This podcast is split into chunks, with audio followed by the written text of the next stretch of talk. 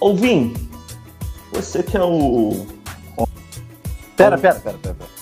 Aí, Budeluna, energia, filha da puta. Vambora, caralho. Esse programa, porra. Cacete, vambora, porra. Acorda, Isso, isso tem que ficar, por favor. Isso aqui não corta, não. Pariu.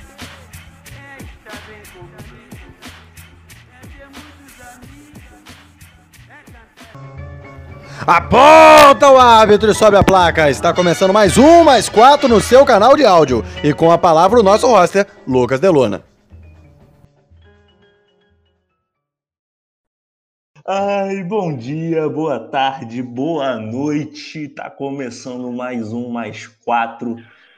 Ninguém pediu, mas a gente aqui tá, tá de volta.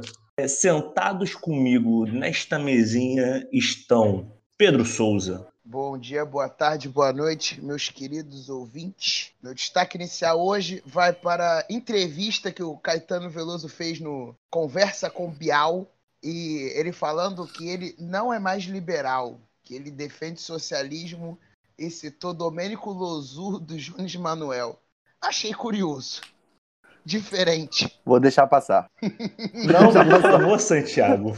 Vou deixar passar. O Caetano Veloso, ele não perde a oportunidade de estar errado, né? Ele estava errado antes que ele era liberal, agora ele está errado porque ele virou neo-stalinista. Ah, cara, Ah. o Caetano, o Caetano Veloso em 2003 assinou o Manifesto Anticotas.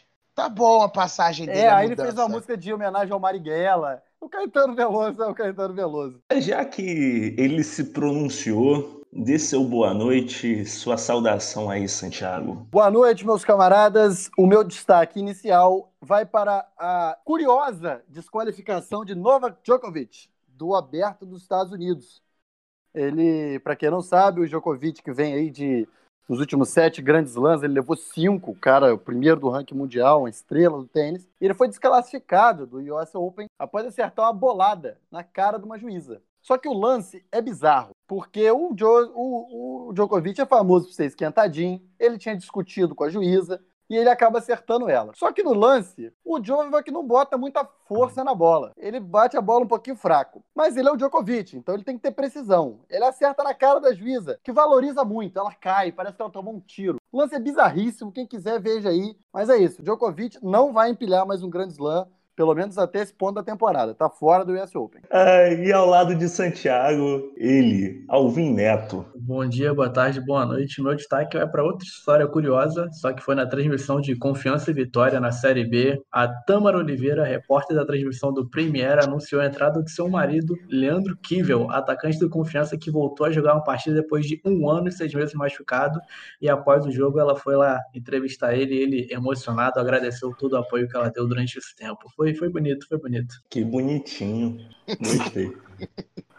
Dá seu destaque aí, cara. Não, eu queria, queria dizer a vocês que eu vi um filme, nossa, muito ruim, mano. Eu me senti o próprio Dourado naquele vídeo do Big Brother em que ele sai gritando: Meu Deus, que filme ruim, muito ruim. Só pra, só pra vocês, o nome do filme, se eu não me engano, a tradução tá na Netflix, é Invasão. É Ah, um filme de ficção científica. O, person... o ator principal deste filme é, é nada mais nada menos que Charlie Sheen, em que ele interpreta um astrônomo da NASA. Não É qualquer coisa. Não tinha a menor chance de ser bom, tá ligado? Eu só E, tenho um mano, comentário sobre ele. que pariu. Esse filme, o casting desse filme parece a paródia pornô de Impacto Profundo, tá ligado? E qual é, mano? Na moral, tipo, Charlie Sheen tá com um oclinho pra dar o ar de Intelectual. para ele de intelectual e ele tá com um cavanhaque que, que é horroroso. Eu, eu dei parabéns, eu falei isso no Twitter, eu dei parabéns a esse pessoal que fez esse filme, o diretor, a produção e tal, porque ninguém faz uma merda tão bem feita assim sem querer. É melhor que você é estar bem comigo. É ter. Qual é, cantar qual é? Que eu Porque o nosso homem da informação me quebraram, me quebraram. Vo- Você que é o nosso homem da informação, meu amigo. Faça aí o girão dessa rodada, como foi o futebol no Brasil e nesse mundão aí de meu Deus. Ah, tá, tá rolando aí a, a Liga das Nações na Europa, para quem quiser curtir um, um futebol de pré-temporada de não tão alta qualidade assim, dá uma conferida lá, tá rolando muito jogo, rolou um monte de jogo que eu não faço a menor ideia do placar, alguns eu sei, outros eu não sei. O Cristiano Ronaldo eu sei que tomou esporro, porque tava sem máscara na arquibancada no jogo de Portugal, tomou esporro. E no meio de semana os nossos times jogaram o Brasileirão, né? Semana passada o Flamengo não jogou porque era a Copa do Brasil. E eu sei que no jogo do Botafogo teve mais de 40 faltas. É verdade, Santiago? Rapaz, o jogo do Botafogo teve novamente a presença ilustre do assaltante oficial, que é o árbitro, que garantiu esse empate aí pro Corinthians. Mas é verdade, foi um jogo muito faltoso. Foi um jogo muito, muito pegado, mas a melhor exibição do brasileiro na tempo do, do brasileiro, ó, outro. Maior exibição do, do Botafogo na temporada. O time jogou muito, muito, muito, muito melhor do que tinha jogado, até nos melhores jogos que eu tinha visto do Botafogo. Se propôs a jogar, foi pra frente. É, Calu jogou bem, o Honda encostou mais no ataque. Ah, ala ralá, meu Deus, que bom que o Altuori viu um jogo e colocou o Honda mais espetado lá na frente para dar mais para dar essa qualidade no último passe do Botafogo. E colheu frutos, a melhor exibição, como eu disse, do Botafogo na temporada.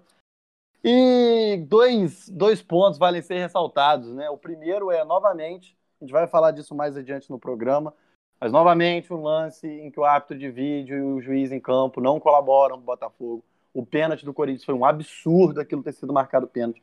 O VAR mostra claramente que o lance que o, o, o jogador do Corinthians cai sozinho, mas foi marcado pênalti, enfim. Placar moral 2 a 1 mas ainda assim o outro destaque é como diria o nosso companheiro Julinho, o Botafogo neste século não consegue. Não consegue segurar o resultado. Mais uma vez estávamos ganhando até o finalzinho e tomamos um gol para estragar o sábado de qualquer um. Assim, torço sinceramente para que a atuação do jogo não seja jogada toda fora e o Botafogo volte a jogar aquele futebolzinho burocrático, porque tomou esse gol e empatou. Espero que o Alto Ori, os torcedores e a diretoria saibam que, enfim, é, foi, um, foi um ponto que não tem a ver justamente com a colocação do time ao longo do jogo. Espero que não sacrifiquem o bom estilo de jogo. Mas o Botafogo tem que repensar seriamente a sua, a sua capacidade de manutenção de resultado, porque é muito cansativo ver o time ganhando até o final, vai lá e toma porra de um gol. Fora isso, gosto do Matheus Babi, como sempre, para mim o melhor em jogo. Calu fez o gol, jogou bem. É meio caneleiro, mas isso eu já sabia. Mas tem calma, na, na, é um jogador experiente. Então, é isso. Satisfeito, mas triste. Existe isso? Mas tô. É o espírito botafoguense, né? Mas esse jogo não foi o de ontem? Foi, ele emendou os dois comentários no só e tá tudo bem. Ah, era pra comentar outro. Era pra você comentar, era pra comentar do meio de semana. Eu perguntei, né? Mais de 40 faltas de jogo, ele concordou e foi pro Corinthians. Eu não entendi nada no meio. Qual foi o jogo É. do Botafogo do meio de semana? Curitiba. É, Curitiba. Ah, não. Mas então falando em meio, em meio de semana, Não, calma, calma, calma, calma. tá doidão? Não, volta, volta, volta, volta. Não, a gente faz o seguinte, a gente comenta, agora que você já errou, a gente continua na rodada de hoje e depois volta para do meio de semana. Você edita isso, Belo? Porque o ouvinte vai ficar completamente perdido. Tá certo. O ouvinte vai ouvir aí esse descalabro, esse impoprério que eu fiz. Mas vambora. Segue o jogo. Mas eu estranhei, não. Eu falei, o jogo do Corinthians não foi tão violento. Mas teve confusão. Deixou se estranhando ali com o Benevenuto. Falei, ué, vai lá, vambora. E falando em meio de semana, e o Hudson, hein, Pedrinho? Pô, vou começar aqui muito calmo e muito tranquilo. Vai tomar no cu Hudson e o filho da puta do Odaí que escalou esse merda pra jogar. Fluminense estava, tinha tudo pra ganhar tranquilo do Atlético Goianiense. Fez 1 a 0 gol bonito do Evanilson, belo passe do vovô garoto, Nenê. Porra, o Fluminense tinha tudo, absolutamente tudo pra fazer um, um jogo tranquilo, sem sustos. Eis que aos 30 minutos do primeiro tempo, a porra dessa, o ignóbil, o imbecil, idiota do Hudson faz a segunda falta, uma falta, toma o segundo amarelo, sendo que a primeira, ele conseguiu tomar o amarelo, porque ele foi dar um chute, o primeiro amarelo, ele foi dar um chute, ele erra e ele dá uma tesoura no jogador do Atlético Goianiense. E segundo, o Nino fez uma partida tenebrosa, igual fez hoje também, é, e aí entregou a paçoca, o Hudson foi tentar corrigir, Era um lance que dava para ter deixado passar, fez a falta, amarelo, foi expulso. Empatamos com um poderoso Atlético Goianiense. É muito poderoso. Sabia que o Alvinho ia falar alguma coisa, já estava esperando aqui. Um a um. né, o Alvinho ficou traumatizado. 3 a 0 para Atlético Goianiense, traumatiza qualquer ser humano. Porra. O 1 a 1 Fluminense perdeu dois pontos muito preciosos que fazem falta para um time que conta pontos para chegar aos 45. É, meu amigo, meu amigo vai até participar mais à frente, Felipe, ele realmente acredita que o Fluminense tem a capacidade de ter um elenco, um time, não tanto elenco, capaz de brigar por ambições, tem ambições maiores. Eu discordo veementemente dele. Acho que o Fluminense tem um time muito limitado. Ficou muito visível contra o Atlético Goianiense. Ficou muito visível hoje contra o São Paulo. E é isso. Fiquei puto no meio de semana, porque empatar com o Atlético Goianiense, ganhando, jogando bem, até o filho da puta do Hudson ser expulso, me deixou puto. Tanto é que normalmente eu sou até mais calma aqui comentando, mas eu estou muito puto com aquele filho da puta. E é isso aí mesmo. Passar pro próximo. Tem fica Cara. toda a indignação tricolor aí. Mas e aí, Delona, teve paz de Bastos de novo? Meu Deus, amigo, eu não aguento mais. Não aguento mais. O Bastos, quando a gente acha que ele vai sair, ele arruma um gol que vai manter ele no time por, por mais umas três rodadas. E é isso. É desesperador, eu diria. Mas conseguimos. Foi um jogo difícil. Pegamos o Santos, né? Todo desfalcado. O time. A gente foi com a, com a zaga reserva.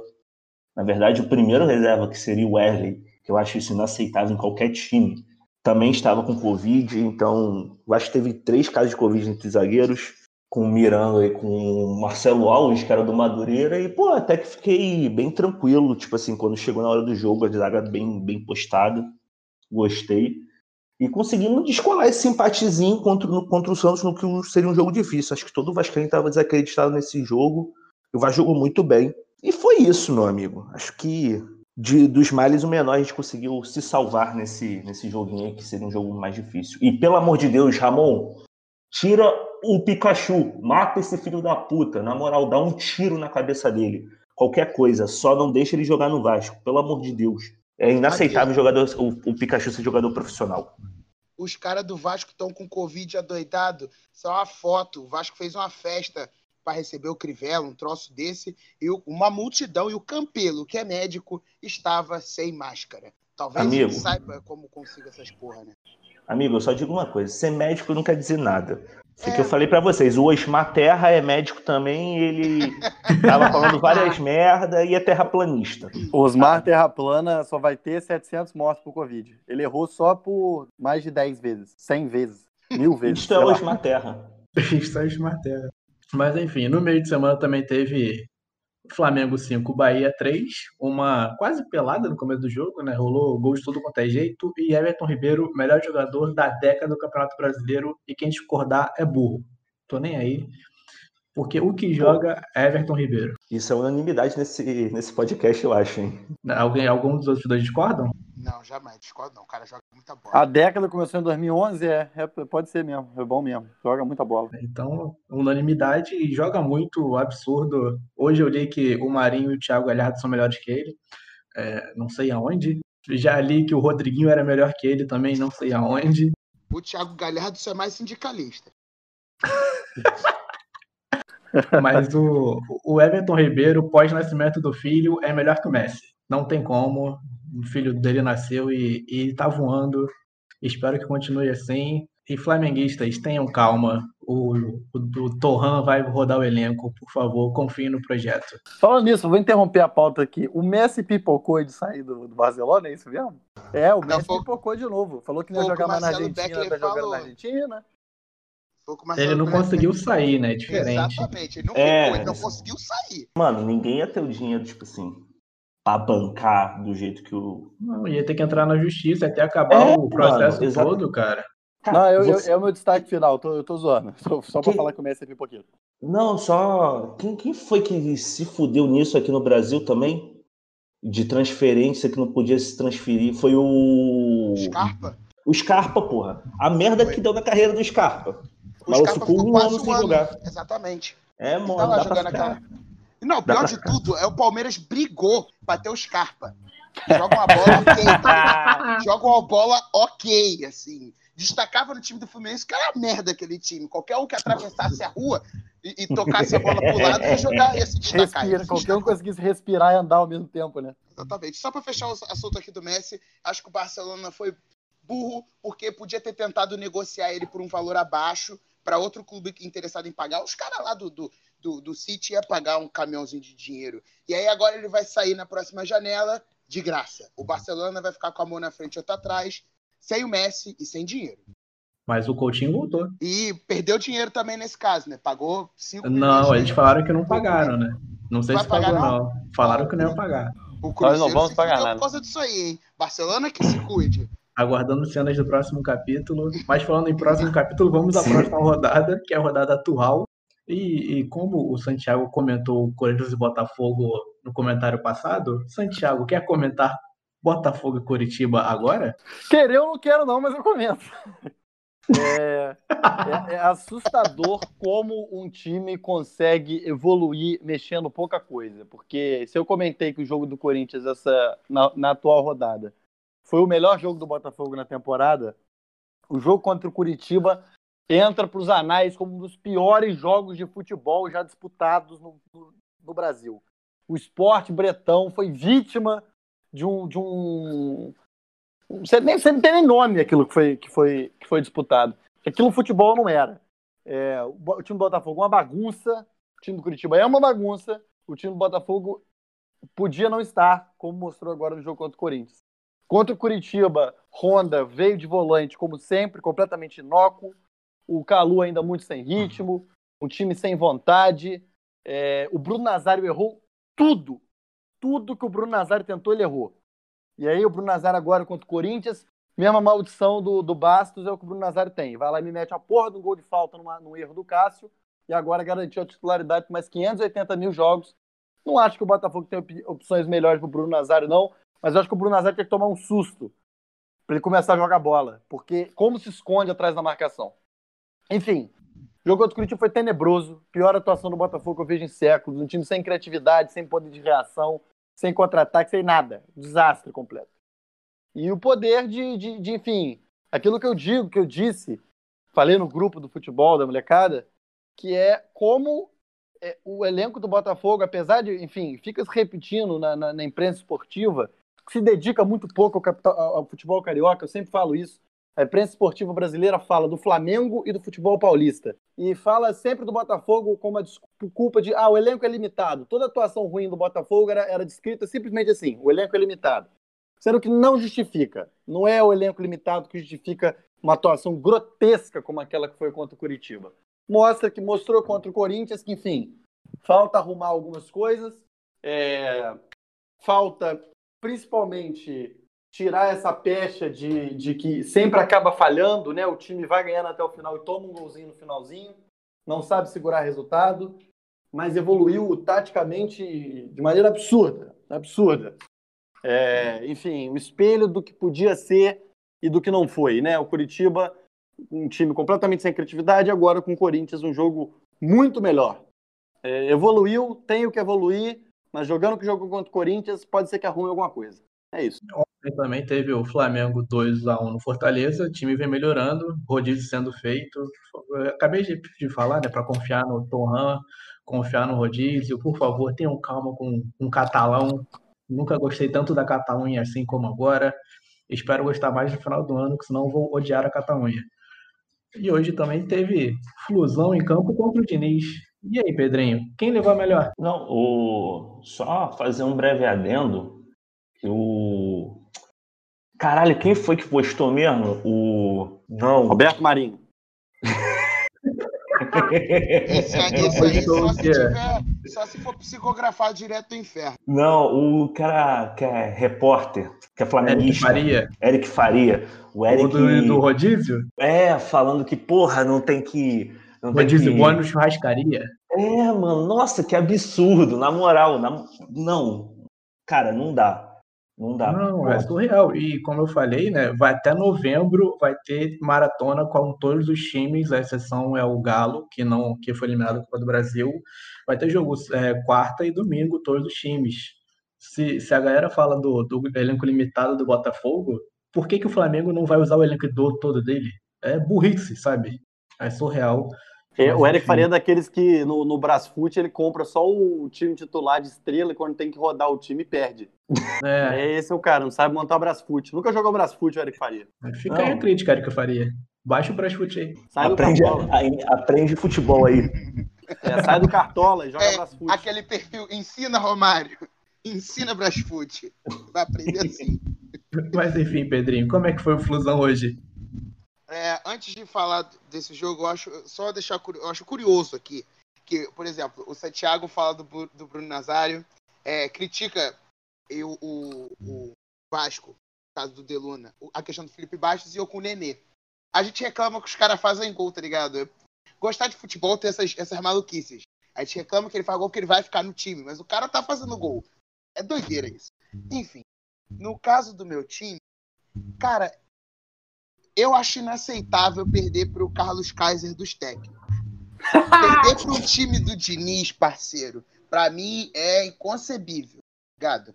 O Fluminense teve uma atuação no primeiro tempo ok, tá ligado? Só que o Odair é burro pra caralho. O cara, ele, ele vê os erros. O Santiago fala que o autor às vezes não vê jogo. Eu penso a mesma coisa do Odair, tá ligado? Ele não tá vendo o mesmo jogo que todo mundo, não. Aí, os torcedores falam uma coisa, os, os comentaristas, que não manjam muito de futebol, não, falam outra. E o Odair faz o que vem na cabeça dele, que é a maluquice. Ninguém entende, tá ligado? O Fluminense é, teve uma atuação no primeiro tempo ok. No segundo tempo, o Brenner entrou e deitou e rolou para cima da defesa do Fluminense. O primeiro gol do São Paulo, a culpa é 99% do Egídio e o outro 1% que sobra é de quem escalou ele, o Egídio, para jogar. É, o Egídio fica parado, prostrado e sai o gol do São Paulo. O Fluminense tomou o gol do Luciano, o que me deixa tão puto quanto perder para um time do Diniz, que o Luciano é ruim, pavoroso. O Nino, mais uma atuação ruim. Eu gosto do Nino, eu acho o Nino um bom zagueiro, eu acho promissor. Para mim é inaceitável inconcebível tirar o Araújo, que é um dos melhores jogadores do Fluminense hoje, para botar quem é que seja. E quando ele, ele realmente botou o Marcos Paulo para jogar de 9, que eu queria ver, o Fred não jogou porque a esposa dele testou positivo para o Covid e aí foi isolado. Enfim, o Fluminense teve uma atuação fraca, né? Só tem que fazer uma atuação boa todo jogo para ganhar. Fez só no primeiro tempo. O Wellington Silva, meu peladeiro favorito, fez o gol. Depois tomamos 3 do São Paulo. Primeiro tempo 1x0. Segundo tempo 3x0 São Paulo. 3x1 São Paulo. E o Fluminense perdeu a chance de somar pontos importantes. E é para vice-liderança. Eu falava mais cedo. Nenhum deus do futebol permite que esse elenco do Fluminense fique em vice-liderança, seja em qual rodada for. Não permitiu. Perdemos. E agora tem que. Vamos enfrentar o Flamengo. Foda. E é isso aí. Tô puto. Tô puto. Ah, tem que ver o lado positivo. Ganhou de 1x0 no primeiro tempo. Mas Vai completando. Vai tomar no couve, porra. O cara tá triste, tá ligado? Não me enche a porra de saco, não, mano. E completando a rodada, teve Santos 1, Ceará 0, com cinco jogadores expulsos e o Guto Ferreira também. Teve uma confusão que teve dois expulsos ao mesmo tempo, um por agressão e um por segunda por falta de segundo amarelo. Bragantino 1, Palmeiras 2, estreia do Barbieri no Bragantino. Um jogo com roteiro do Bragantino. Começa bem, dá mole e toma empate. E geralmente toma virada. E o Gabriel Veron, destaque do, do jogo, entrou bem o menino do, do Palmeiras. Inter 2, Bahia 2, jogo animado, jogo bom. E o grande Rodinei, responsável pelo empate do Bahia, mesmo sendo banco do Inter. Jogou 19 minutos, fez duas faltas e um pênalti. É um craque. E tem, tá rolando o jogo do Vasco aí. Quer fazer algum comentário, Deluna? Saímos na frente logo com dois minutos de jogo. Joga dois minutos, não, tô sendo exagerado, mas foi logo no início. Sete, Sete minutos, minutos. cinco. Sete minutos. Isso. Jogadaça, Benítez pelo, caindo pelo lado, deixando o cano sozinho, com um gol aberto para empurrar, só teve o trabalho de empurrar para a rede. A gente de novo com a zaga reserva, Miranda e o Miranda menino da base e o Marcelo Alves. E o Neto Borges está estreando na lateral esquerda. Então, tipo, início de jogo tá tranquilo. O Atlético Paranaense levou uns perigos, deu, deu uns chutes, fez o Fernando Miguel fazer umas defesas e estamos na esperança. Vai estar tá sabendo jogar, mas Iago Pikachu não dá. Só, só, só deixo isso cravado, tem que matar o Iago Pikachu. E eu esqueci de falar, no jogo do Santos, é, o Igor Catatal estreou, um menino que veio lá do, do Madureira, e, pô, moleque mostrou ser uma boa peça, uma carta na manga ali, no, numa época que a gente vai precisar mais do que nunca de rodízio aí.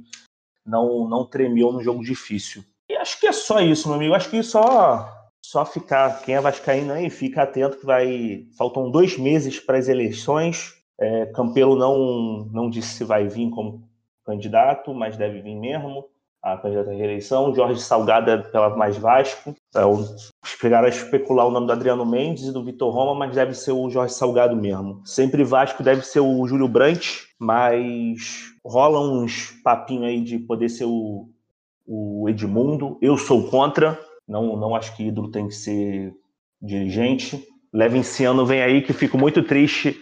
Recadinho pro amigo Boca e ouvinte. Fico muito triste que ele dizia aí que abriria uma chapa Levem, Levinciano e Carlos Leite, a chapa Levem Leite. Ao que parece, isso não, não se concretizou. E o Fred Lopes também tá vindo aí.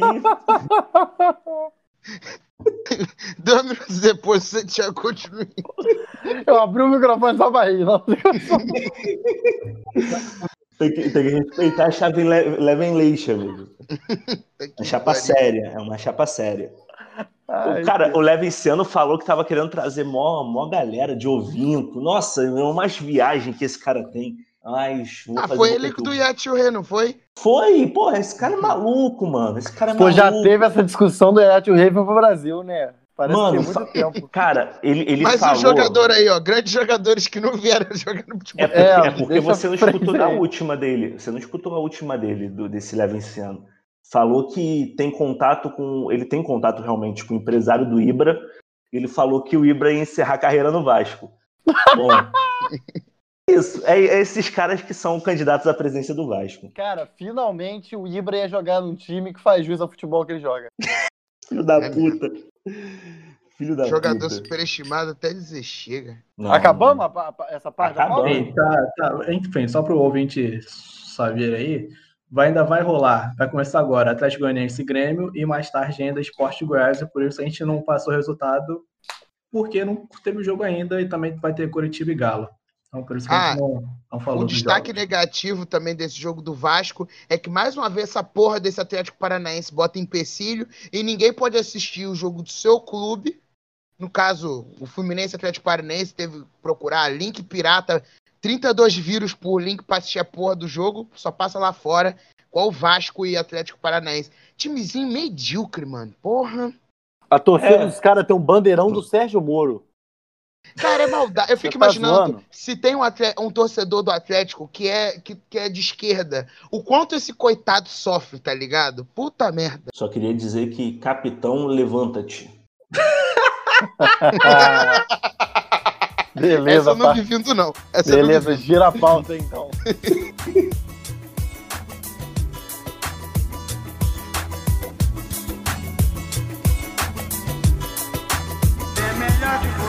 É. Muito bom. Perdeu a concentração gostoso. Porra, essa filha da puta, cara. Eu só- e eu- ah, cara, ela falou gol dos caras, agora do, tipo, não consigo voltar pra porra ver uma transmissão. Só tira a concentração mais ainda. Ouvinte, essa parte aqui vai ficar registrada. Alguém avisou, a transmissão do jogo do Vasco caiu. E aí alguém falou pro Deluna que tinha sido gol do Atlético Paranaense. O nosso querido roster se perdeu completamente. É, ele não Está- consegue continuar o programa mais. Ele tá, ele tá aqui, ele tá aqui desnorteado, desnorteado. Mano, não, tipo assim, o pior, cara, é que não foi gol, cara. Tipo, não saiu em nenhum lugar. Só que só o fato dela mandar essa mensagem e eu trazer isso pra minha mente já, já me desestabilizou. Mas vamos voltar pro programa. Como Santiago tinha falado do VAR, e não tem outra coisa que tenha sido falada nessa semana aí no mundo do futebol que não tenha sido o VAR. A gente vai deixar aqui as nossas opiniões nem um pouco importantes e nem um pouco é, sensatas sobre o VAR. A gente só vai falar aqui mesmo de bucha, de torcedor, porque se você quiser jornalismo, você vai pra TV. Ah, dependendo do canal, não sei se é uma boa ir pra televisão também não, mas tudo Se bem. pá, é melhor ficar por aqui. Exatamente. A gente trata com mais cuidado a notícia do que certas, certas pessoas. Mas antes da gente começar nossa discussãozinha aqui sobre o VAR, queria convidar, puxar a cadeira para o tricolor Felipe Mendes. Salve, salve, galera do Mais Quatro. Aqui quem fala é o Felipe, tricolor, tão pessimista quanto o Pedro do programa. Tá mais um tricolor pessimista aí na área para variar. É, em primeiro lugar, queria agradecer aos companheiros do Mais Quatro pela, pelo convite. Sempre foi um sonho participar desse programa que é a maior resenha esportiva que já existiu na história do Piniquim. E por falar em sonho, né? Parece que nossos sonhos são na realidade, né? Tecnologia chegou ao futebol, é, VAR presente no Brasileirão desde o ano passado, e como tudo que é novo no futebol traz uma certa polêmica, o VAR também traz a sua. De um lado aí os críticos, falam um argumento de outrora que vai tirar a graça do futebol, hoje é um argumento um pouquinho diferente, é, dizendo que tem uma certa demora que o VAR traz ao jogo, uma certa falta de transparência, ele é o argumento, para mim, o mais pertinente de todos, que o protocolo ainda é um tanto quanto confuso, né? E isso faz até com que, inclusive, o VAR ele pareça, em alguns momentos, ser o árbitro principal, quando deveria ser só um árbitro auxiliar o tempo inteiro. É, agora, amigos, a verdade é que o VAR várias tecnologias chegaram para ficar. É, não é muito novo, mas ainda vai melhorar muita coisa, né? É, os protocolos confusos vão se tornar mais coerentes, o modus operandi do VAR ele vai ser melhorado, só que nem tudo são flores, e aí por isso eu trago aqui dois questionamentos aos amigos do programa.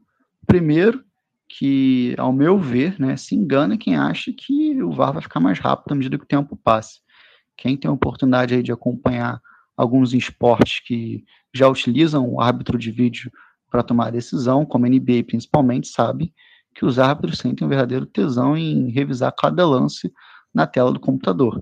E aí a gente sabe que no futebol brasileiro, no futebol como geral, o VAR ele tem uma certa limitação, por enquanto, mas com o aumento da quantidade de câmeras e de ângulos disponíveis para se analisar, será que a gente vai ter um jogo aí com mais interrupções ou será que a gente vai ter interrupções mais rápidas?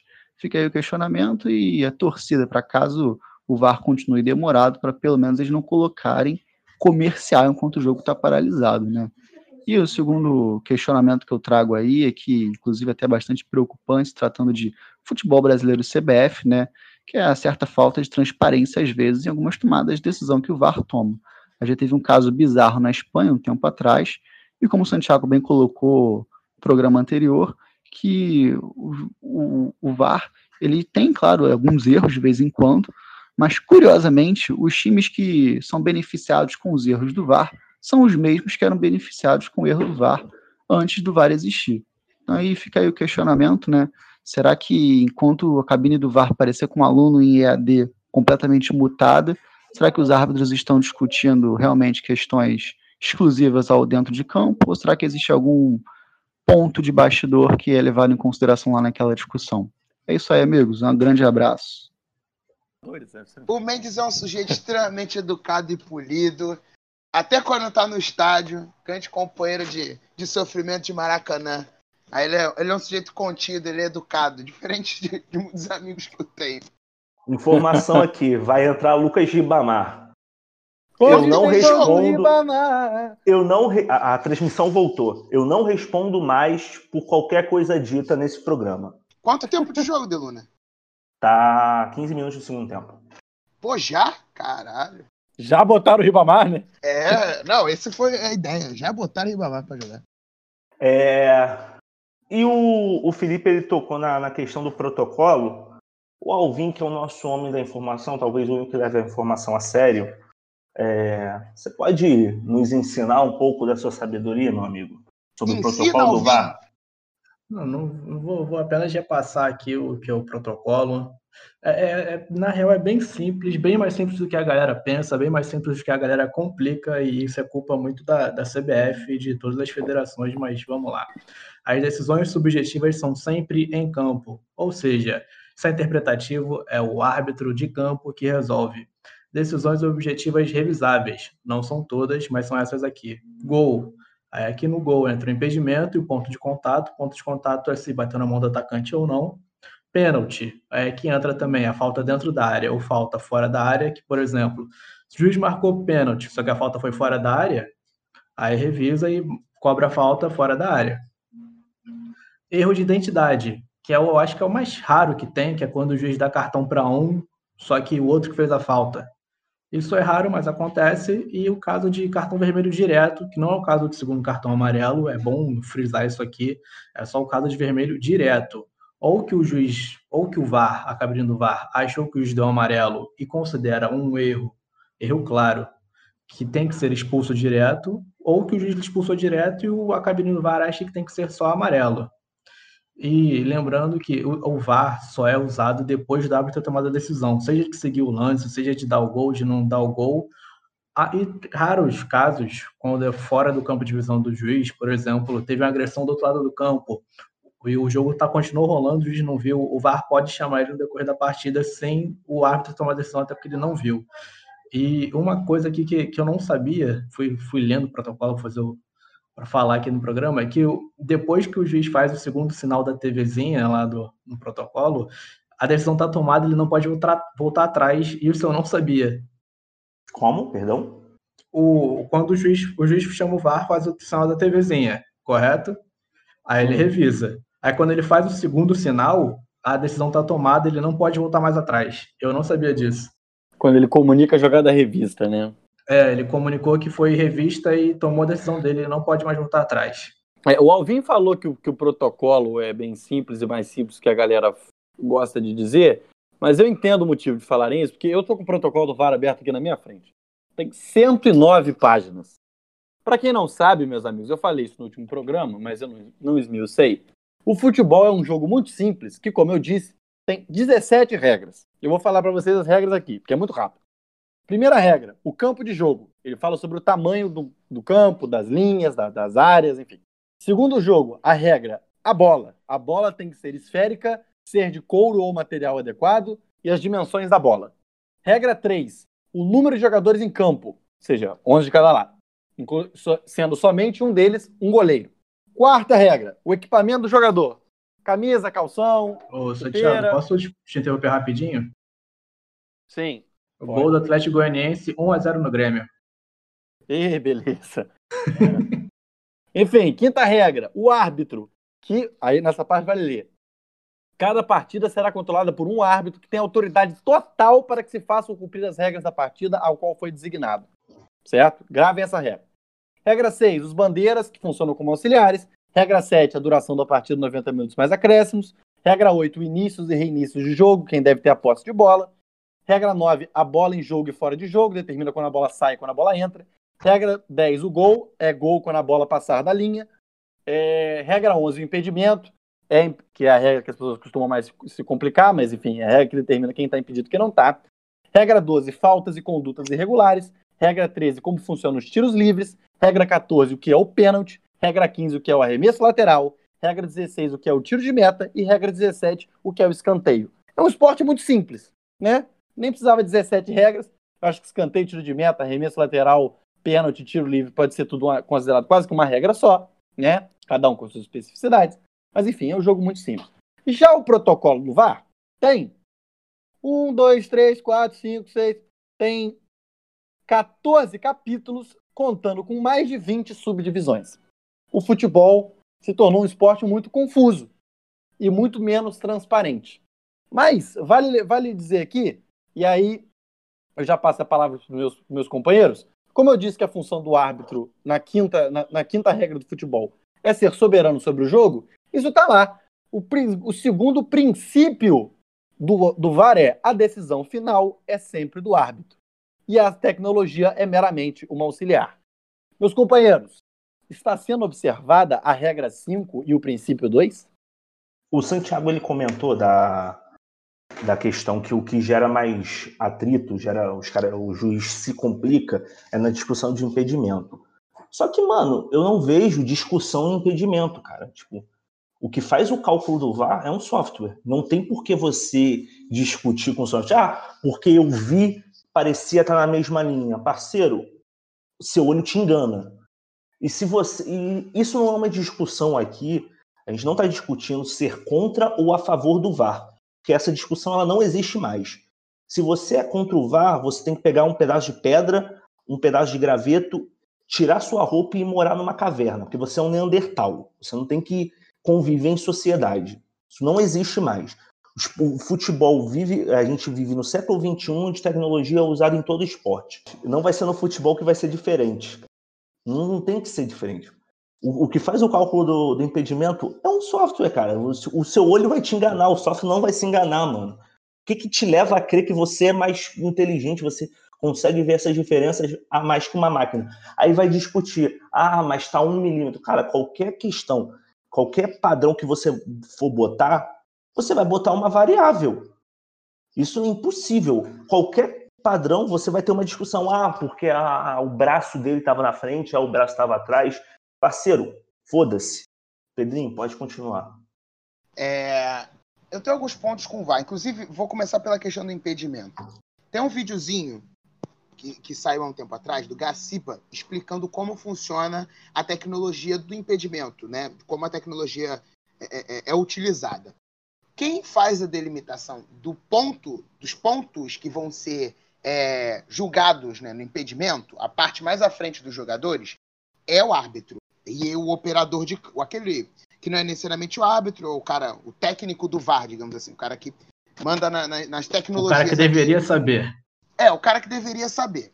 A questão é o seguinte: se é um, um ser humano que vai fazer o, a, a, delimitação do ponto, é, é passível de erro.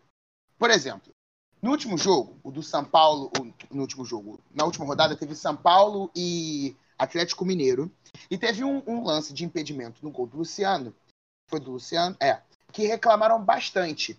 Por quê? Foi divulgada uma imagem, e nessa uma imagem o ponto escolhido para ser referencial do Luciano é o joelho dele, que está encoberto pela cabeça do, do, do cara do, do Galo. Nesse ponto, por isso que precisava de uma imagem mais transparente. Por exemplo, fazer um giro em 360 do lance é interessante para que a gente consiga ver de outros ângulos esse impedimento marcado. Outra, outro ponto dentro do impedimento, por exemplo, é, não tem aquelas as linhas tracejadas que mostram na imagem, a linha vermelha, a linha vermelha, a linha azul? Por que não levantar um plano por completo que vai ficar muito mais claro se tem alguém à frente ou não, tá ligado? Da linha do impedimento. Então, assim, para mim, o principal ponto do VAR é a questão da transparência.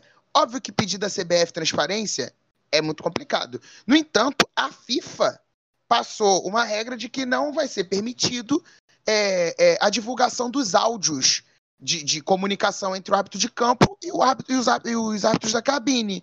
Então, meu amigo, fica muito complicado, porque como o, o Felipe falou no, no áudio dele, a gente não sabe o que está sendo dito, a gente não sabe se tem um ponto de bastidor, para além utilizado no, lá dentro da cabine. Para lance de impedimento é mais difícil, mas, por exemplo, o próprio São Paulo, no jogo contra o Corinthians, o Jô deu um soco no, no Diego Costa e o árbitro de vídeo não viu, sendo que ele tá ali para isso. E não foi um, um, foi um lance assim, na hora eu reclamei e tudo mais, achei que não tivesse sido nada, mas para isso existe o VAR tá ligado? Quando ampliou a imagem, ficou muito mais claro o soco. E o São Paulo, ao reclamar disso, ainda, a CBF ainda respondeu com, com, com, com ignorância, não, deboche.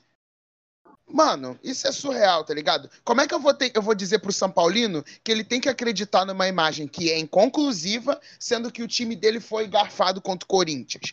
É muito por isso que tem que ter a transparência na hora da revisão, nos áudios, para que fique muito bem claro né, o que está acontecendo. Não acho que o, o, tempo é o principal problema. Também não gosto que cinco minutos para delimitar alguns lances. Mas se for para delimitar e fazer para tirar a decisão e fazer justiça, beleza. Vale cinco minutos, tá ligado?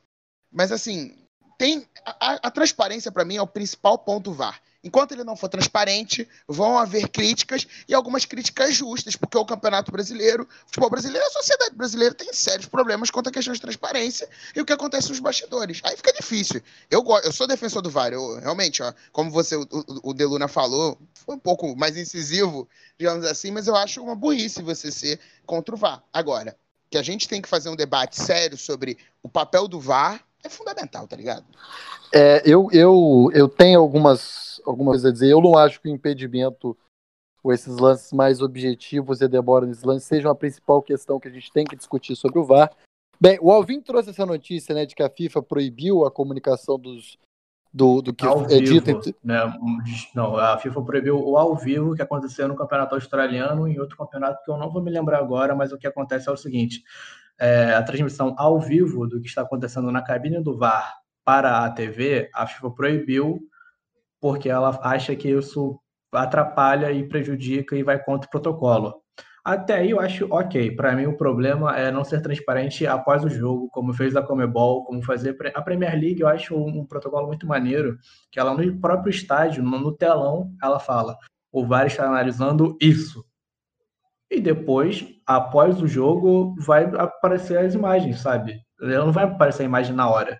E tá, para mim tá tudo bem não aparecer na hora, mas eu acho de extrema necessidade para o torcedor, para o público e até para os próprios jogadores mostrar após o jogo, seja como a Comebol fez ano passado na Libertadores, 24 horas após o jogo, após a rodada, não lembro, que, que mostrou os lances do Flamengo e Grêmio que foram anulados. E mostrou, sabe? A Comebol conseguiu ser transparente com isso. Então não deve ser um bagulho tão absurdo de fazer, sabe? É, é, mas aí que é, é, é, essa, essa é questão, e para mim a questão ela tem a, tem a coisa da transparência, mas tem outro, outra, outro fato que é, esse é mais objetivo, por assim dizer. Ironicamente, a subjetividade para mim é o caso mais objetivo, porque está escrito claramente no protocolo do VAR de que o lances, o, o, o árbitro de vídeo é um auxiliar do árbitro que deve ser aquele que decide é, enfim, em definitivo, qual é a marcação. Entretanto, nós temos lances de cunho interpretativo para o qual o só deveria acionar o juiz caso haja uma clara má interpretação do árbitro, ou seja, só se tiver uma, só se fosse o gol do Maradona contra a Inglaterra, se for um lance de clara agressão como foi o do Jô, só quando há um lance de clara má interpretação do árbitro, o jogo deve ser seguido. Lances, por exemplo, como de falta, naquele jogo que eu reclamei, Botafogo e Inter, que o Babi mete a mão no rosto do, do, do, do jogador do Inter, eu marcaria falta. Eu acho que todos os meus camaradas de mesa também marcariam falta. Entretanto, o juiz estava de frente para o lance e não entendeu sendo falta. E o VAR chamou o juiz e anulou o gol. Essa é a questão. É uma questão objetiva, tanto na E quinta regra. Oi? Gol, porra! Gol! Meu Riba Deus. Deus, nunca critiquei. Hoje tem gol do Ribamar. Hoje pegou no Ribamar. É a seriedade do programa aqui. Mas enfim. O que, que você falou, Vim? Falado do gol do Ribamar mesmo. Pode, pode Ah, tá. seguir.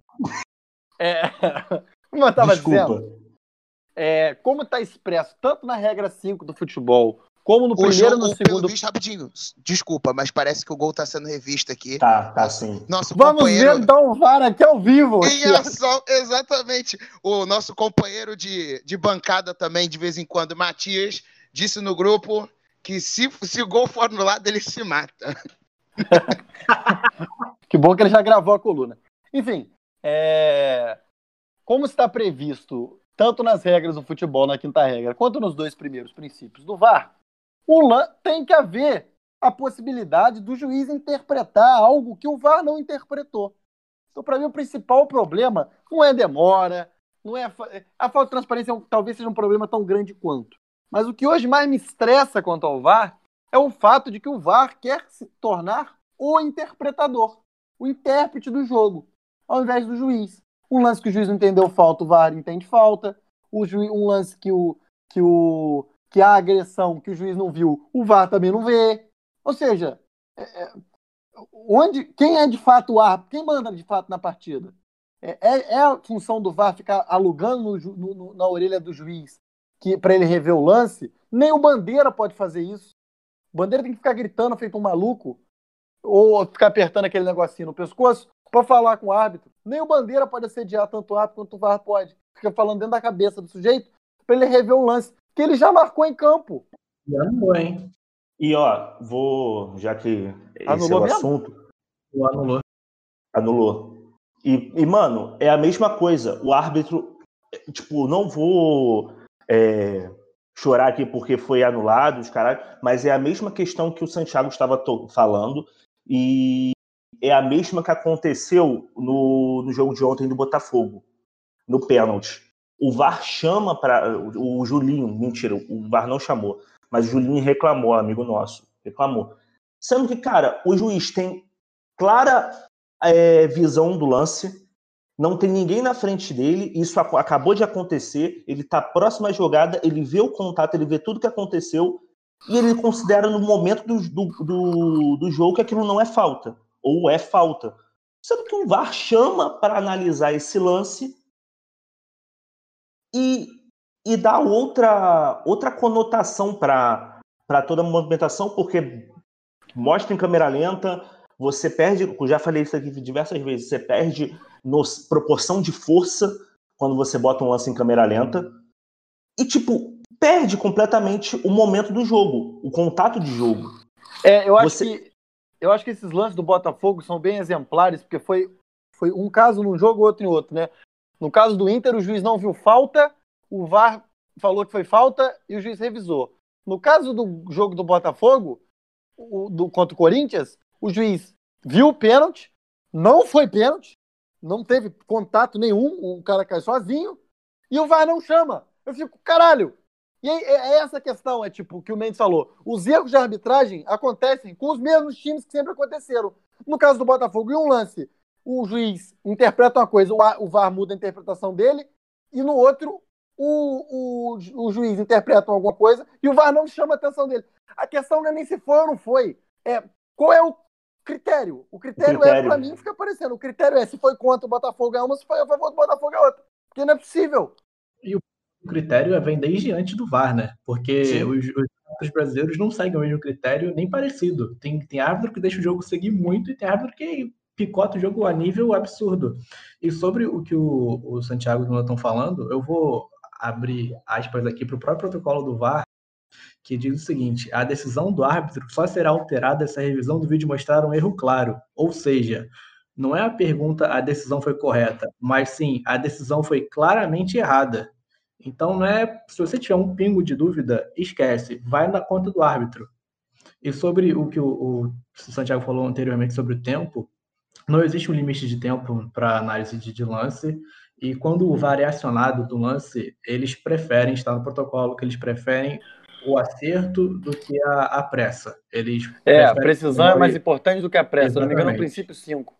Claro, É, não, isso, isso eu concordo, mas você tem que ter um equilíbrio. Em certo momento você Eu tem que haver o concordo. equilíbrio. Concordo com- completamente, mas é porque a galera reclama muito do tempo. Para mim, se fosse só o tempo, eu, não, eu nem ligava se fosse uma O, coisa que o fosse tempo. É que é o tempo em lances que não são complicados. Às vezes são dois, três minutos para o impedimento ser marcado ou, ou o gol ser validado para lances que não, não são difíceis, tá ligado? Às vezes é até claro, assim, bastante claro, e leva um tempo que, que, que não, não tem explicação, sabe? Mas é isso. É, se for para ser marcado de forma justa, realmente tem que valer. Agora, o que o Santiago tá falando, questão do, árbitro ter visão clara do jogo, talvez seja tão importante pro VAR, né? Também deveria ser tão importante pro VAR interpretar o juiz. Se ele, o árbitro em campo tem visão clara é, e toma uma decisão, a não ser que seja alguma coisa que, que seja objetivamente claro, sei lá, mesmo na frente do árbitro teve uma agressão que ele não viu. Agora, um lance de jogo, um lance de contato, lance que é uma falta que ele preferiu não dar, interpretou não dar. Porra, mano, a cabine tem que respeitar, cara. É surreal, é surreal. É, chega Mas- a ser assombroso, tá ligado? É, é- é triste, é triste. Mas, mas sabe o que acontece? É, também tem um outro grande problema que eu acho que tentaram desse jeito, com- pensando numa espécie de solução, mas isso se tornou um problema ao meu ver, que é o fato de que hoje quem está no VAR, quem comanda o VAR, quem é, utiliza o, a máquina, são os jovens árbitros. Você deixa os mais experientes apitarem em campo e deixam os jovens cuidando do VAR. O problema é que os lances, esses lances de interpretação, os lances interpretativos, você precisa de, de, de bagagem, você precisa de rodagem em campo. Você precisa apitar um jogo ali a valer sem, o, sem é, o, a capacidade de ficar vendo aquele lance em replay para você aprender, cara, para você pegar o, o, o, tato do jogo, o jogo jogado. E isso hoje se tornou um problema, não ver, cara. É, sobre a, é, é câmera, a, câmera, lenta, o protocolo diz que a câmera lenta é só para ver o momento e onde foi o contato. A câmera lenta nunca deveria ser, eu falo nunca deveria ser porque eu não sei se é, né? Nunca deveria ser para a intensidade do contato. Só porque o Donan falou aí, então, tipo, no protocolo diz que ela é só para ver onde foi e quando foi o contato. Mas não sei se ela é assim, né? Porque eu acho que essa discussão ela tem que passar pela profissionalização dos árbitros no geral, não é só o VAR. São os árbitros brasileiros mas, que estão ruins. Mas isso acaba inconscientemente te afetando na tua decisão, cara. Eu concordo, eu concordo. Eu não, não discordo de você. Para mim, a discussão vai muito mais além do que só o VAR. Vai desde os árbitros brasileiros e o VAR também. O VAR é só mais um capítulo dessa discussão inteira sobre a arbitragem brasileira. Essa discussão é centrada na tecnologia do futebol, a maneira como ela foi feita, me lembra quando no meu antigo prédio instalaram interfone, porque, enfim, o porteiro deixava subir todo mundo, e aí botaram o interfone lá, você tinha que interfonar para casa antes. Só que se ninguém respondia, o porteiro ia lá e abria do mesmo jeito. Ou seja, é aquela coisa de você botar a tecnologia assim, a la caralha, supostamente para resolver um problema, deixa a tecnologia que ela resolve, sem alterar formalmente a estrutura do esporte. Eu acho, por exemplo, que como o Pedrinho falou, a necessidade do, juiz, do VAR saber ler o juiz, que nós fizéssemos, por exemplo, como no futebol, o bandeirinha e os árbitros, eles não são, eles não são fixos, né? O árbitro atua com auxiliares diferentes. Talvez o VAR não fosse, não tivesse que ser mudado. O juiz atuasse sempre com o mesmo para que os caras se enfim, se entendessem desenvolvessem uma maneira própria de lidar com o jogo. É uma maneira de entender que no frigir dos ovos, o VAR hoje não é só um auxiliar. Ele é parte atuante da arbitragem do jogo. Mais importante até do que os bandeiras, que se tornou uma profissão para mim completamente. De, de, pode jogar fora, mais bandeirinha para nada. Porque os caras já não apitava muito antes. Agora, então, não manda mais ninguém. Mas, enfim, eu acho que é, é de se pensar que algumas coisas têm que ser alteradas no esporte para que ele se torne um esporte mais preciso. Nesse ponto aí, enfim, eu entendo, eu entendo o início do saudosismo, acho também que, que não é justificado, a tecnologia chegou para ficar, mas é necessário mudar alguma coisa no esporte, porque é, senão é fingir que as coisas não estão acontecendo, né? Eu, esse negócio de uh, não tem que ter tempo. É, por um lado eu concordo, a precisão é mais, é mais necessária do que a, é, é mais necessário do que a pressa. Mas, assim, quantas vezes você tem que ler, ver um lance até você tomar uma decisão de fato? Então, acho que, em certo sentido, tem que ter tempo, sabe? Porque, às vezes, a precisão é impossível. É, nunca vamos saber. Porque falta, no, no final das contas, é interpretação. O que, que é falta, o que, que não é? A gente fala falta clara, não foi falta clara. Mas, no final das contas, é interpretação. Não tem nenhum ponto aqui das cinco regras de futebol dizendo isso é falta. Sabe? Só meter a mão, abraçar a bola, sei lá. Mas é, eu acho que, enfim, o futebol tem que se repensar para poder pensar a tecnologia. E aí é pensar a própria transparência, é pensar a estrutura de arbitragem como a gente conhece e, e, tentar, e tentar fazer com que esse protocolo de 109 páginas se encaixe de maneira mais orgânica nas 17 tão simples regras do futebol. Lembrando que outros esportes que também usam as 17 regras, como os outros futebols, né? O futebol americano, o futebol rugby, o futebol australiano, o futebol, HL. O rugby é muito bom. É, mas é um futebol. É, o rugby é, um, é o futebol. Sim, só o nome. Rugby é o futebol de Birmingham, se eu não me engano. É, que também usam dessas 17 regras e que tem a tecnologia e que não tem protocolos intermináveis né? Eu acho que o futebol, infelizmente, gente, o ouvinte e, o- e a mesa tem que pensar que, o- infelizmente, o nosso esporte favorito é uma merda, sabe? O nosso esporte favorito é uma safadeza, né?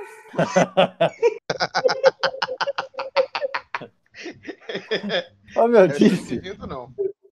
o nosso futebol, o nosso esporte favorito, que é o futebol, ele é um esporte de, de merda, né? Ele tem- é comandado por uma federação safada, por um monte de federação safada. Ele, a história dele é cheia de safadeza, né? De time sendo garfado, de roubos históricos. Eu acho que, enfim, cada um daqui pode citar algum roubo histórico que seu time foi, foi responsável ou foi vítima, menos o Flamengo, que sempre é responsável, mas tomar no seu cu. nunca houve um Flamengo! Flamengo. É, o Flamengo. Flamengo, Independente, final da Sul-Americana. Pelo amor de Deus. Roubo contra o Flamengo é justiça. Enfim, é, eu acho que é isso. O esporte, o esporte ele, ele, infelizmente, ele é uma merda. Então, toda vez que você tenta arrumar um negócio para ajudar, sempre alguém arruma um jeito de dar uma, uma safadeza. E eu concordo que a cura, e tanto em nível social, político, quanto em nível esportivo, para esse tipo de, de, de erro, entre aspas, aqui, é transparência. Quando todo mundo pode ver, aí fica mais difícil de você dar uma sacaneada. Enfim, Posso só terminar uma coisinha? Eu gosto muito do protocolo do, do- é, de um VAR, não sei se chamou assim, mas no vôlei, tá ligado? Que é o- que quem é responsável por pedir a revisão do lance é o técnico e o próprio time, ou seleção, que é o que o americano é assim também. É assim também? Eu gosto. Eu acho que as, as, as, as interferências acabam sendo mais enxutas, ou, tipo, é você que pede, sabe? Dá um determinado, por exemplo, X vezes você pode pedir a revisão de lance dentro da regra, por exemplo, ah, ver se foi gol, ver se foi pênalti, não para analisar lateral, escanteio, mas você ter a possibilidade de você, o seu clube, o seu técnico, pedir e, por exemplo, você tem X, X chances. É, se você pediu e você estava certo, mantém. Se você pediu e errou, você perde. Também que é uma maneira de evitar que qualquer lance seja pedido para tentar atrasar jogo. Ah, mas e a catimba? Parceiro, o acréscimo existe para isso também, sabe? Que pode ser que no jogo que você tá. No jogo você vai lá e, e seu clube é beneficiado pela, pela, pela tentativa de, de atrasar jogo, mas no próximo você vai se fuder, porque o outro também vai usar. Então, assim, eu gosto do- desse protocolo do vôlei, tá ligado? É, antes da gente continuar, então, queria chamar a participação do, do sábio, daquele que vai ler o horóscopo do VAR pra gente. Gabriel Matias. Horóscopo futebolístico com João Bidu. É, melhor, corrigindo, com Gabriel Matias. Oi. Podcast mais quatro, né? Tudo bem? Tô brincando, gente. Bom dia, boa tarde, boa noite a todo mundo que escuta mais quatro. É, hoje eu decidi trazer para vocês um assunto mais sério, porque nem tudo na vida é risada, né? É, resgatei essa história de um post num grupo de Facebook chamada Karsug Mania. E aí já fica a dica para quem gosta de futebol e gosta de discussões sérias.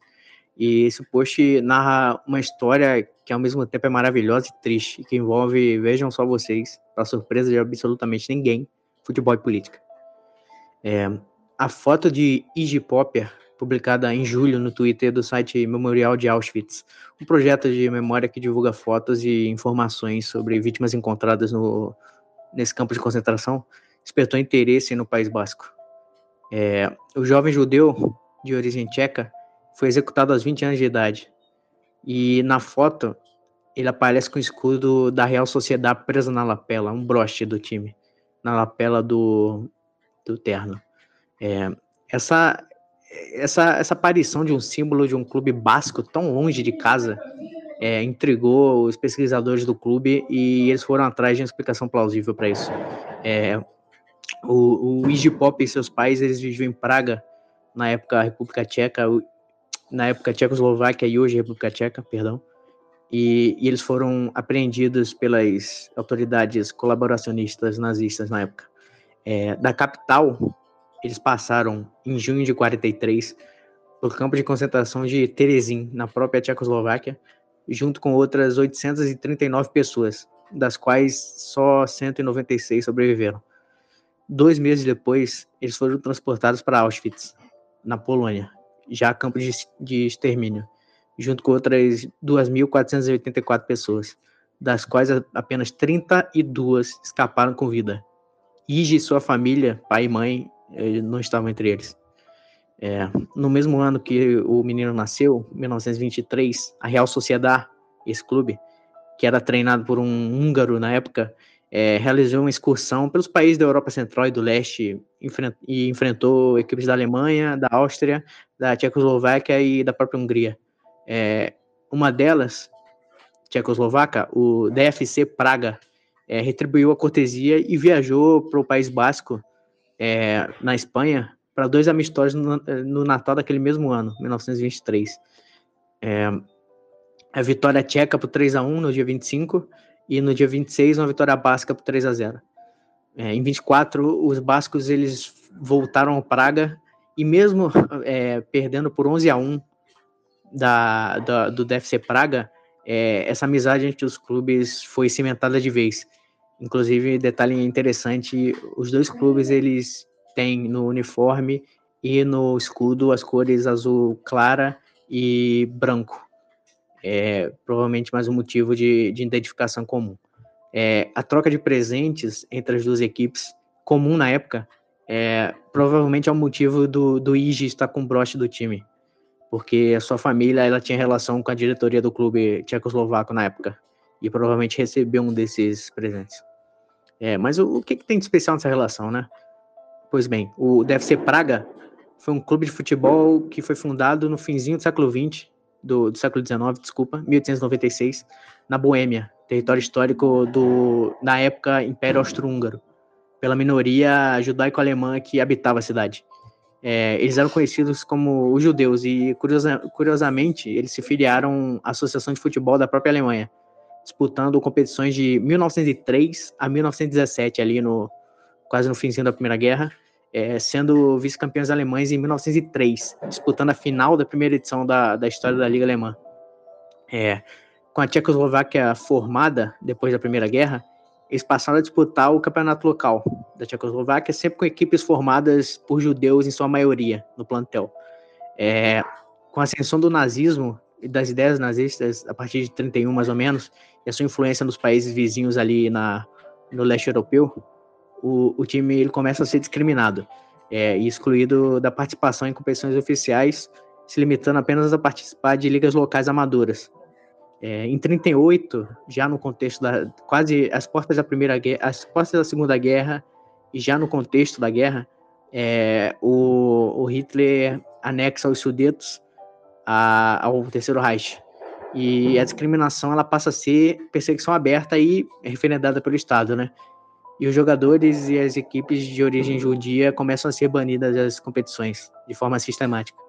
É, a solução que o DFC Praga encontra é se fundir a outro clube de Praga, o NT Praga, e passar a disputar o campeonato por meios escusos, escondendo a identidade e a, e a origem judaica do- dos seus jogadores, tanto para participar como para proteger os próprios atletas, né?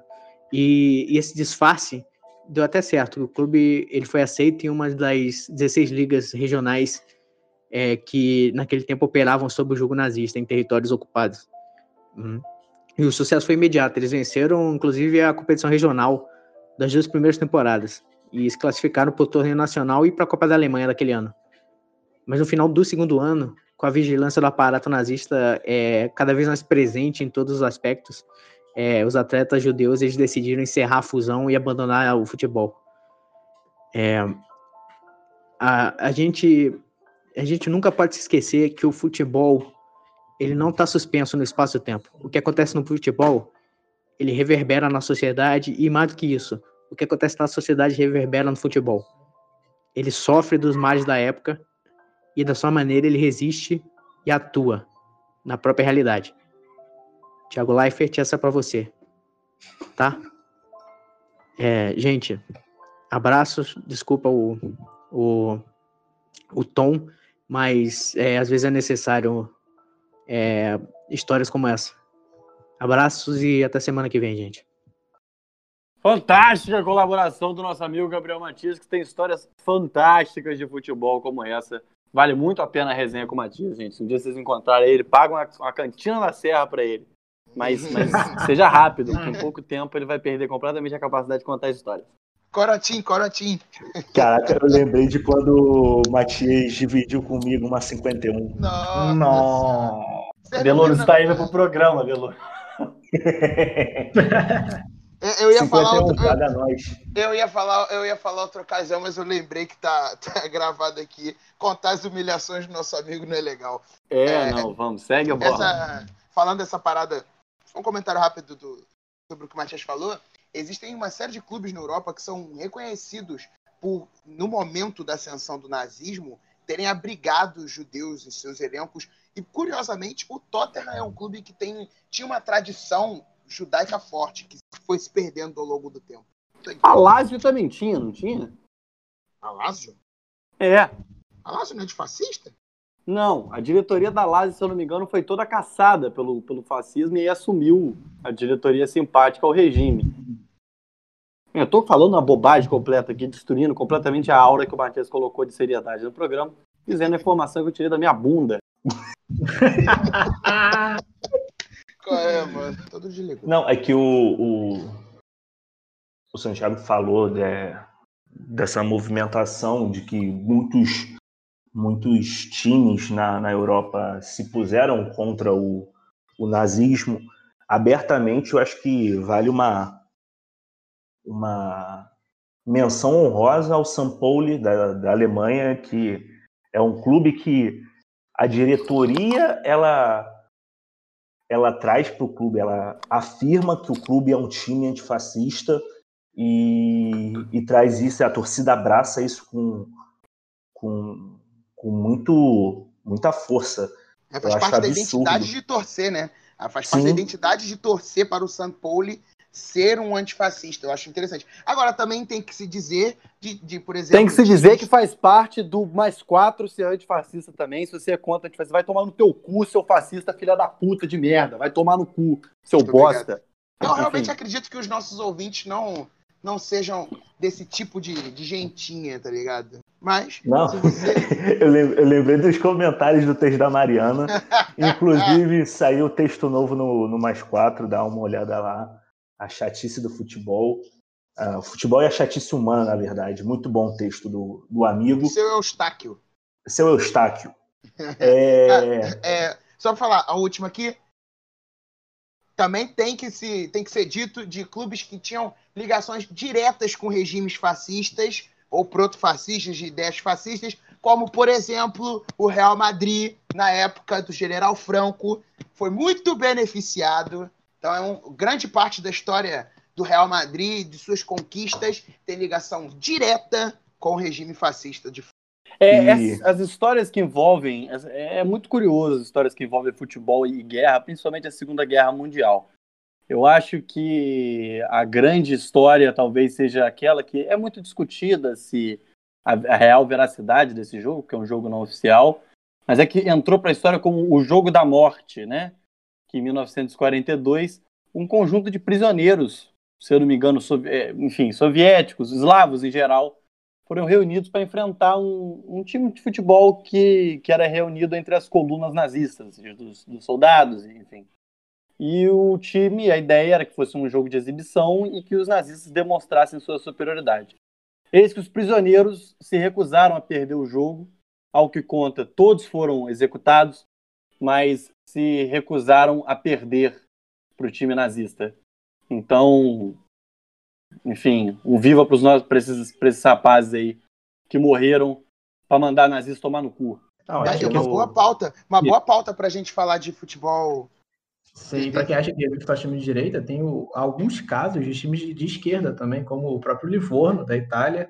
E para quem. Palestino, do Chile, pô. Palestino.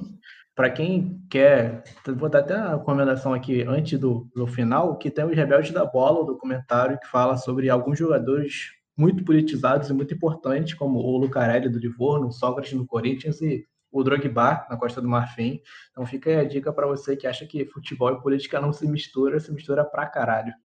Pedrinho falou do, do palestino lá no Chile, o Chile que tem um movimento muito forte também com, na, durante a ditadura, que foi o caso do, do, da Universidade do Chile, que bateu de frente com o Colo-Colo, foi um dos clubes, assim como o, o Real Madrid na Espanha, Colo-Colo foi um time que, que bebeu muito ali da, da ditadura chilena do Pinochet, né?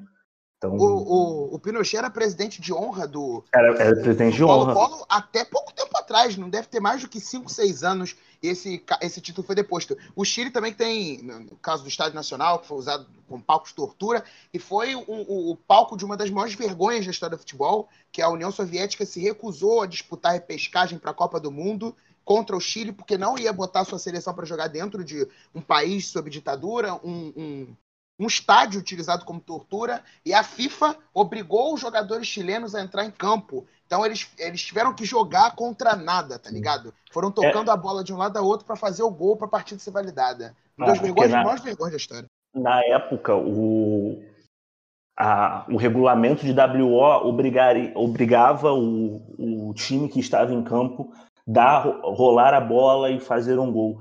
Quem, quem faz o gol é o Carlos Ca- Caselli, que ele, ele diz que é uma das maiores vergonhas dele ter feito aquele gol, ele não se orgulha nem um pouco, porque o, o, a- o Estádio Nacional era usado para como centro de tortura. A FIFA, ela, a, a União Soviética, ela faz a denúncia à FIFA, a FIFA recolhe a denúncia e vai fazer uma averiguação do estádio. E o relatório da FIFA diz que havia presos, mas os, os presos não estavam tão machucados assim, então poderia rolar o jogo. É um dos momentos mais vergonhosos do futebol mundial, eu acho. É, isso fala momento. muito sobre o que eu disse antes. O futebol, ele é uma merda. Né? A gente gosta de um esporte com uma merda. Se você vê é, a confederação, por exemplo, de um dos grandes casos de, de espor, o esporte se posicionando contra é, regimes autoritários, contra a segregação, a gente tem o caso da África do Sul. A África do Sul viveu o regime de apartheid.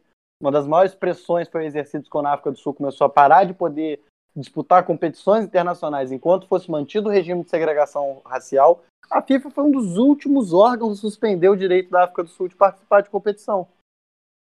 Né? Nós estamos falando de uma, de, uma, de uma confederação de esporte que, já, que teve ligada a tudo que há de pavoroso né, na história. No nosso caso, o João Avelange era um entusiasta de ditaduras e foi presidente da FIFA. Esse crápula, né, que foi presidente da CBF, que mandou no futebol brasileiro durante tanto tempo, que a terra lhe seja pesada, e que foi diretor da FIFA, sendo um crápula, representando tudo que é de pior no esporte. Mas o futebol sempre abraçou muito essa o que há de pior no mundo, né? Defendeu, defende o direito da livre expressão de racistas, defende o direito à livre expressão de, enfim, qualquer canalha que queira se expressar, mas puniu jogador heróis do futebol, como Eric Cantona, foi tirado da Copa do Mundo defendendo as cores da França, porque fez o, o serviço social que agrediu um sujeito que estava fazendo a saudação nazista na arquibancada, que é o mínimo que você pode ser feito. E ele tomou a punição que o Neymar, que agrediu um sujeito porque agrediu, porque deu na telha dele, não tomou. E o Cantona, porque agrediu um cara que está fazendo saudação nazista, tomou. Ou seja, é- esse é o futebol, esse é o esporte que a gente gosta. É uma merda, mas é verdade. Não, mas aí parece que a gente gosta de esporte fascista, mas a gente também citou. É, né? Cara, É, cara. Mas tem, tem uma galera do bem Peraí, eu também. tô exatamente, É, eu tô falando é do porque- esporte enquanto institucional. sim, né? sim. Sim. É um esporte extremamente, desde sua origem, um esporte extremamente elitizado, né? E que por ser elitizado, como a gente disse no último programa, e elitizado e muito visado, é utilizado também por, enfim, quem quer ali é, fazer valer o seu direito a pertencer a uma nação, querer mostrar a sua condição, e usar esse esporte de grande visibilidade para projetar os seus pontos de vista, projetar a sua militância política. Agora, não se pode negar que, institucionalmente, o futebol é, vi- é- é- é vibrante de vergonhas, né? Tem várias, que a gente pode ficar aqui o dia inteiro falando de vergonhas, descaramentos na história do futebol, por ser um, um- um- um esporte que é institucionalmente conservador, enfim, passador de pano para nazista, para racista, para o diabo que for. O futebol só se move quando há extrema pressão social. Se não houver eles ficam lá no cantinho dele, aquele monte de suíço montado lá, aquele monte de velho branquelo, sentado na porra de uma cadeira na Suíça, dizendo o que, que tem que ser e o que, que não tem que ser. É, eu só. é, Tipo, a gente cai nessa. A gente fala tantas coisas pesadas do futebol. A gente, porra, o Santiago comentou sobre o futebol ser um, um esporte desde o seu início, um, esporte elitizado, e era, e era, era principalmente aqui no Brasil.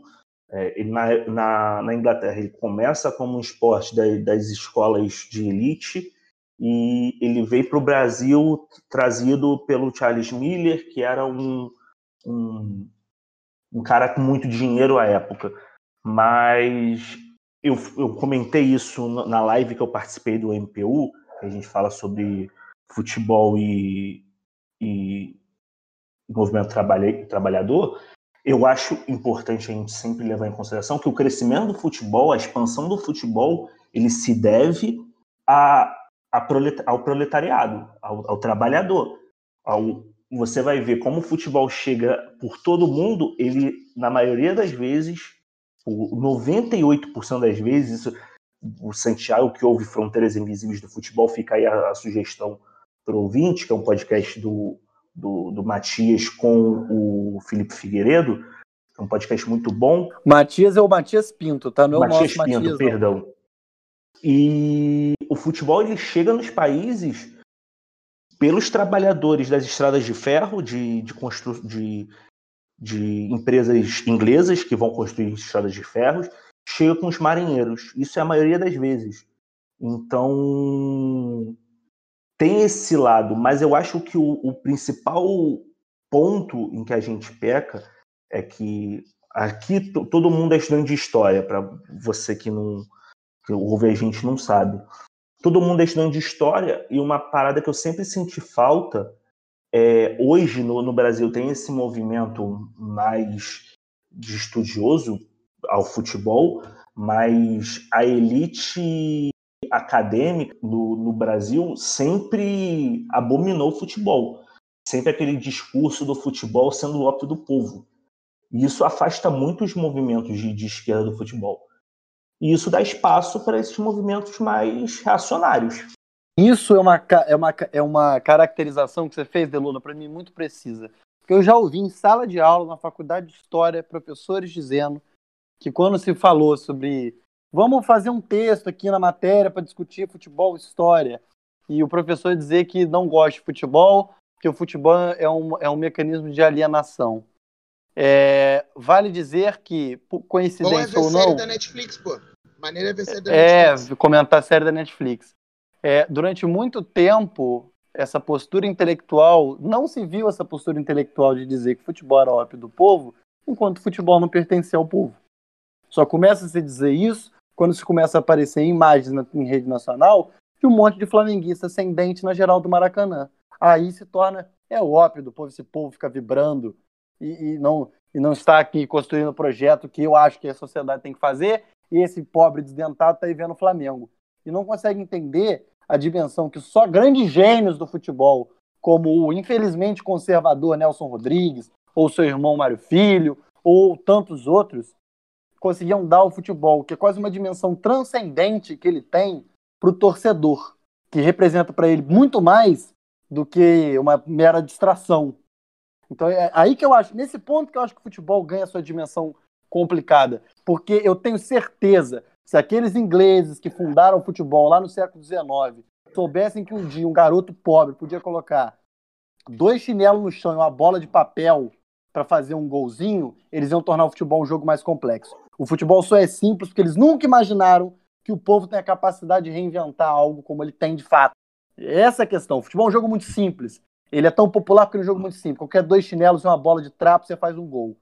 E se eu acho que se aqueles ingleses soubessem disso, eles tinham feito um esporte E- mais complexo. E é justamente o fato dele ser simples, de com dois chinelinhos e uma bola de trapo, uma chapinha, uma tampa de garrafa, tá ligado? Quem acho que quem nunca jogou um futebolzinho de colégio de recreio com a tampa de garrafa, tá ligado? É o fato dele ser simples assim, que eu acho que é o, é o encantador, tá ligado? Como você bem, a gente tava falando do VAR, das 17 regras, que é um troço muito simples. É, é, é, é isso, ligado? Você tem que botar. Eu lembro, os ouvintes, a gente estava uma vez, eu, Santiago, uns amigos, estávamos vendo o jogo no, no, no Rio de Janeiro sobre era Portugal e o jogo da Eurocopa e a gente foi zoando. O português mandava o cara entrar no jogo, não sei o quê, para botar a bola dentro da trave. E é isso. A gente. O futebol é isso, tá ligado? É muito simples. É uma, é mara- a maravilha do futebol pra mim é essa. Ele é assim. Era Portugal e Polônia, inclusive. Um amigo Isso. nosso que é descendente de português encontrou um garçom que era descendente de português. E ali mesmo fundou uma organizada ali, xingando os poloneses. Alvin, quer falar alguma coisa? Não, não, concordo em gênero, número e degrau com o Santiago e o Pedrinho. Acho que estão cobertos de razão. A mágica do futebol é, é ser simples mesmo. Acho que não tem muito o que falar além disso. Então vamos lá, juiz apitou, quatro minutinhos de acréscimo, cada um tem um minuto para dar suas considerações finais. Começando pelo Santiago. Muito bem, meus camaradas, o meu destaque final vai para uma reportagem que pega carona no que o Matias nos disse. O jornal Daily Mail acabou de trazer a notícia de que foram descoberta uma cova coletiva na, cidade, na antiga cidade soviética de Stalingrado, onde estariam enterrados 1.800 corpos de vítimas alemãs da Batalha de Stalingrado. Meu irmão, vai se fuder. Se vocês forem invadir o país do cara, tomaram um pau. Nazista não é vítima. Nazista é estatística. Vai tomar no cu. É isso. Correto. Corretíssimo. Corretíssimo. Corretíssimo. Já que Pedrinho se pronunciou. Um minutinho, Pedro, vai. Ó, destaque final, já que a gente entrou nesse assunto de futebol e política, fica a minha recomendação de livro Com a Taça nas Mãos, livro da professora da UF, Lívia Magalhães, que fala sobre a relação de, das ditaduras da, da, daqui da América do Sul e das Copas do Mundo. E o outro destaque rápido foi para a vitória de Pierre Gasly na Fórmula 1 hoje, um troço surpreendente, ele e o Sainz brigando para ver quem ia ganhar o, o circuito de hoje, sendo que nenhum dos dois tinha ganhado um circuito na vida. Foi uma corrida maluca, um pódio louco, e garfaram Lewis Hamilton hoje. E é isso aí que eu tenho a dizer. Pierre Gasly, que no meu, no meu joguinho não ganha nada. Eu ia- eu ia- Aparentemente, na isso. Fórmula 1 também não, só hoje. Alvin, um minutinho. Então, falando no decorrer do programa, vou repetir aqui, os Rebeldes do Futebol tem o episódio 1 e o 2, com figuras gigantes do futebol, com, como a gente falou. E outra coisa aqui, o Alex Câmera 10, documentário sobre a carreira do Alex, fez carreira no, no- na Turquia, no Cruzeiro, no Curitiba, estreou na Amazon no começo desse mês, vale a pena que o cara era brabo, o cara, o cara era bola. Porra, era não, Alvin. O cara não morreu, não, porra. Parece E que o era craque, hein? Era Parece que o era cara craque. morreu, tá Não, mas ligado? em campo, em campo. Eu entendi, mas parece que o cara morreu, porra. Aqui, vale dizer, a gente podia puxar até essa pauta de Alex era craque? Muito. Pra Muito. caralho. Craque de bola, craque mesmo. Craque, craque, craque. Injustiçado de não ter ido pra Copa. Concordo. É porque, cara, aqui no, aqui no Brasil a gente produz tanto jogador que sempre vai ter injustiçado que não vai pra Copa, tá ligado? Não, mas o ele Alex foi é muito, absurdo. pô. Levaram O o é Kaká em absurdo. 2002. É. Quem era Kaká em 2002? Mas, antes de, de dar meu destaque, só queria fazer um breve adendo. Professora Lívia Magalhães, um abraço. Porra, grande historiadora, tive o prazer de ter aula com ela. Lança minha nota, pelo amor de Deus. Só quero formar. Lança minha O meu destaque final, ele vai. São dois destaquezinhos. Eu vou voltar na- no destaque de semana passada, que foi o Vidrados. Que série maravilhosa. Santiago assistiu, Santiago ficou viciado. Rapaz, que competição fantástica. Muito bom, muito bom. E também as- lançou a segunda temporada de The Boys. Assista, só digo isso. Que série magnífica, que trabalho brabo. E já que a gente falou de, de nazismo, toda essa treta aí, nazista tem que mais é se fuder, também fica outro, outra sugestão aí, assista O Homem do Castelo Alto. Sériezinha também da Amazon, muito braba. Então é isso, meus amigos. Acho que fechou. Por hoje Fechou. é isso. A gente... Lembrando do texto, né? Lá no Facebook, lembrar de novo aí, galera. E, e já vamos nos encaminhando para esse finalzinho de programa. Obrigado pela sua companhia. É, pedir, lembrar vocês para nos seguir nas redes sociais, arroba mais 4pod no Instagram e no Twitter. e conferir lá no, no Facebook mais quatro podcast. Tem texto novo, eu a gente botou no, no Twitter o link pro Medium para você ler o texto do Eustáquio Rezende e vai sair no Facebook também, então um texto muito bom é, sobre o futebol e a chatice humana. Um texto mais lúdico. É, então siga a gente nas redes sociais e para finalizar, deixar esse, já que a gente entrou nesse assunto de futebol e política, deixar um momento majestoso da torcida do Liverpool Coisa cantando linda.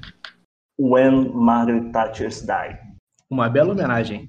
Bela homenagem. Uma bela Bom jeito de encerrar o programa, rapaziada. Então é isso, rapaziada. Um beijo e até semana que vem. Valeu!